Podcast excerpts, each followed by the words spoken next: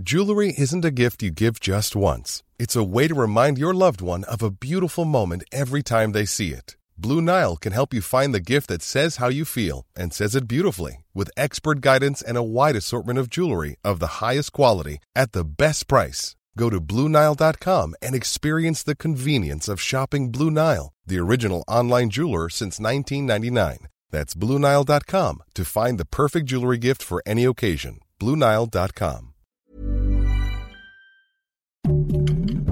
Heraldo Podcast, un lugar para tus oídos.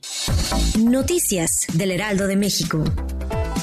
Los 22 aspirantes a dirigir el Sindicato de Petróleos Mexicanos estarán a partir de la siguiente semana en distintas mañaneras, informó el presidente Andrés Manuel López Obrador. Fueron invitados para que cada uno exponga sus razones para conseguir los votos de los trabajadores de Pemex. Cuando llegaron al gobierno en diciembre de 2018 se cometían 9.062 delitos del Foro Federal, mientras que en diciembre de 2021 hubo 6.135, es decir, 32.3% menos. Así lo informó la secretaria de Seguridad y Protección Ciudadana, Rosa Isela Rodríguez, al presentar el informe de seguridad correspondiente a diciembre de 2021. La funcionaria explicó que los principales delitos federales, como el financiero, fiscal y de la delincuencia organizada, van a la baja.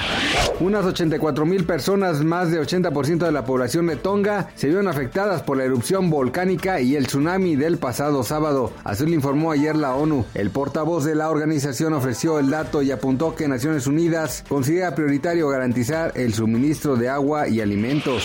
En el proceso de compra de Banamex, la Secretaría de Hacienda y Crédito Público va a supervisar que el modelo de negocio del adquiriente cumpla con el mandato de dar servicios financieros. Así lo aseguró Bernardo González, quien fue el titular de la unidad de banca, valores y ahorro de la dependencia. Añadió que la Comisión Nacional Bancaria y de Valores debe vigilar la calidad moral del comprador, la situación operativa del banco y que cumpla con las regulaciones.